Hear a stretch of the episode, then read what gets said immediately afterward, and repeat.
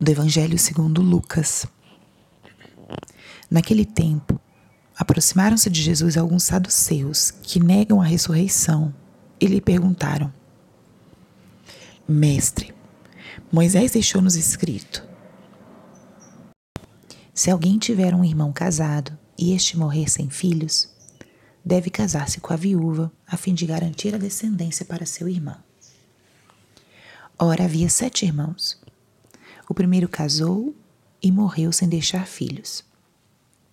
Também o segundo e o terceiro se casaram com a viúva, e assim os sete. Todos morreram sem deixar filhos. Por fim morreu também a mulher.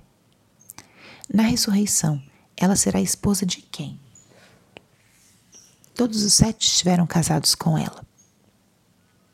Jesus respondeu aos saduceus: Nesta vida, os homens e as mulheres casam-se, mas os que forem julgados dignos da ressurreição dos mortos, de participar da vida futura, nem eles se casam, nem elas se dão em casamento. E já não poderão morrer, pois serão iguais aos anjos. Serão filhos de Deus, porque ressuscitaram. Que os mortos ressuscitam, Moisés também o indicou na passagem da sarça quando chama o Senhor, o Deus de Abraão, o Deus de Isaac e o Deus de Jacó. Deus não é Deus dos mortos, mas dos vivos, pois todos vivem para Ele. Alguns autores da lei disseram a Jesus: Mestre, tu falaste muito bem. E ninguém mais tinha coragem de perguntar coisa alguma a Jesus.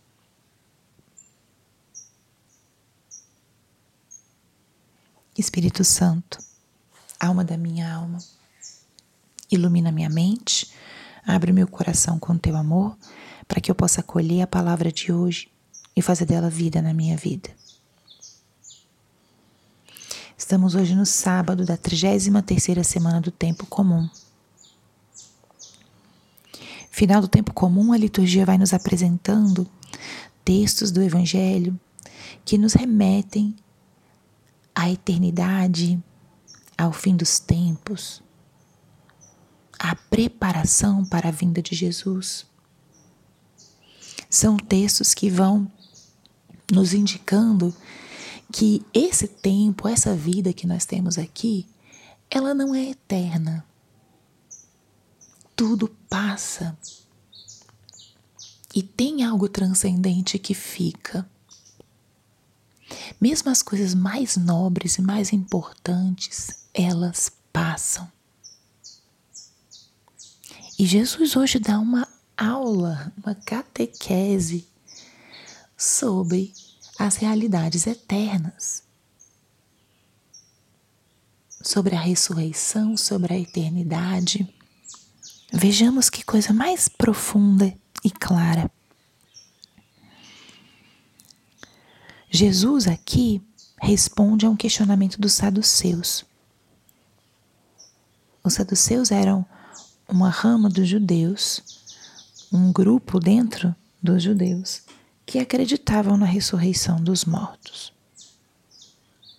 Obviamente essa compreensão ela era primária porque Jesus ainda não tinha ressuscitado.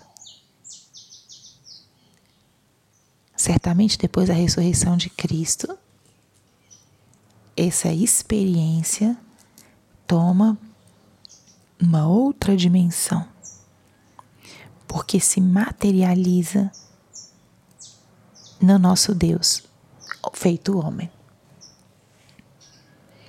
A ressurreição ela é uma promessa e ela realmente acontece. E Jesus foi aquele que ressuscitou dos mortos, que venceu a vida. Como ele, ninguém mais, porque nós seremos ressuscitados, mas não ressuscitaremos sozinhos da mesma forma que ele. Ele é o autor e o dono da vida. Ele é o que tem em si mesmo a vida eterna. Mas nós não. Nós somos seres que a nossa vida mortal tem um tempo E que importante é meditarmos sobre isso para nós vivermos esse tempo com o olhar colocado na eternidade. Vamos ver o que Jesus ensina. Eles perguntam sobre a ressurreição, partindo do de um ensinamento de Moisés e de uma dúvida muito concreta. Se uma mulher se casou com sete maridos, quando ela ressuscitar, quando eles ressuscitarem dos mortos, de quem ela será esposa? E vejamos que coisa tão profunda. Jesus disse: Nessa vida os homens casam-se e dão-se em casamento. Mas, aí ele começa: os que forem julgados dignos da ressurreição dos mortos e de participar da vida futura. Aqui Jesus já ensina que talvez a gente retome essa passagem do Evangelho do muitos são chamados e poucos os escolhidos. Todos nós temos a possibilidade e o chamado à eternidade, à salvação eterna. Mas nem todos serão dignos dela. Nós precisamos abraçar a salvação. Precisamos abraçar a entrega de Jesus por nós até a cruz. Acolher o chamado de sermos filhos de Deus. Acolher o chamado de sermos discípulos, apóstolos de Cristo. Vivemos na nossa vida aqui uma coerência que construa a nossa eternidade fazer-nos dignos. Ele nos faz dignos, já nos fez dignos no momento em que ele morreu por nós na cruz. É só importante abraçarmos e acolhermos essa dignidade. Aqueles que forem dignos da ressurreição dos mortos. E aí ele fala: já não poderão morrer pois serão igual anjos. Serão filhos de Deus. Nós temos uma vida eterna. E no fim dos tempos, quando acontecer a ressurreição dos mortos, teremos uma nova vida que nós hoje não sabemos como imaginar, conceitualizar, porque é algo que não está no nosso conceito. Nós nunca vimos isso acontecer.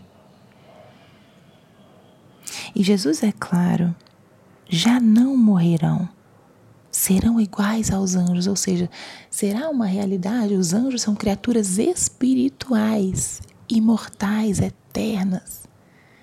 Então a ressurreição final será algo como isso. Seremos já imortais, espirituais. E tanto é que já não se casarão nem se darão em casamento, é outra dimensão. As relações serão de outro modelo, de outra forma. E depois ele vai às fontes das, da tradição dos próprios judeus e ele explica e fundamenta o seu argumento. A ressurreição existe. Aí ele indica. Moisés falou disso quando falou que o nosso Deus é um Deus dos vivos, não dos mortos. Dá toda uma catequese para os saduceus de tal forma que os mestres da lei, os estudiosos, reconhecem, mestre, tu falaste muito bem. Mal sabiam eles que quem estava falando era o próprio Deus, o Criador da nossa vida, da nossa história, da própria lei. Que humilde era Jesus, né? Que tinha que escutar o elogio dos homens estudiosos, sendo que ele era o autor de todas as coisas, inclusive da inteligência desses homens. Então hoje nós fomos, através desse evangelho, catequizados por Jesus sobre a eternidade. Primeiro, a vida eterna existe, nós fomos criados para uma vida imortal. Segundo, nós precisamos acolher essa salvação e fazer-nos dignos dela, para podermos chegar a abraçar essa graça tão grande, que é viver em plenitude o nosso chamado a uma vida eterna, uma vida plena.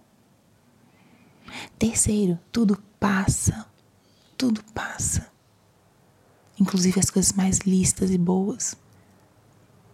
O casamento, a família, o esposo, a esposa, o trabalho, o dinheiro, os bens, tudo passa. Só ficará a nossa eternidade para glorificarmos a Deus.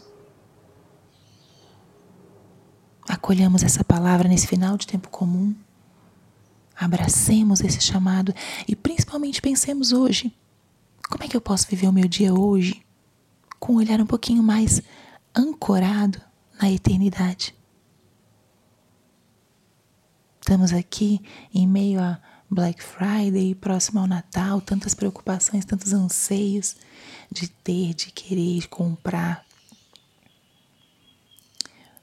E o que, que será que é a coisa mais valiosa, o tesouro mais valioso da nossa vida? Ancoremos a nossa vida naquilo que não passa.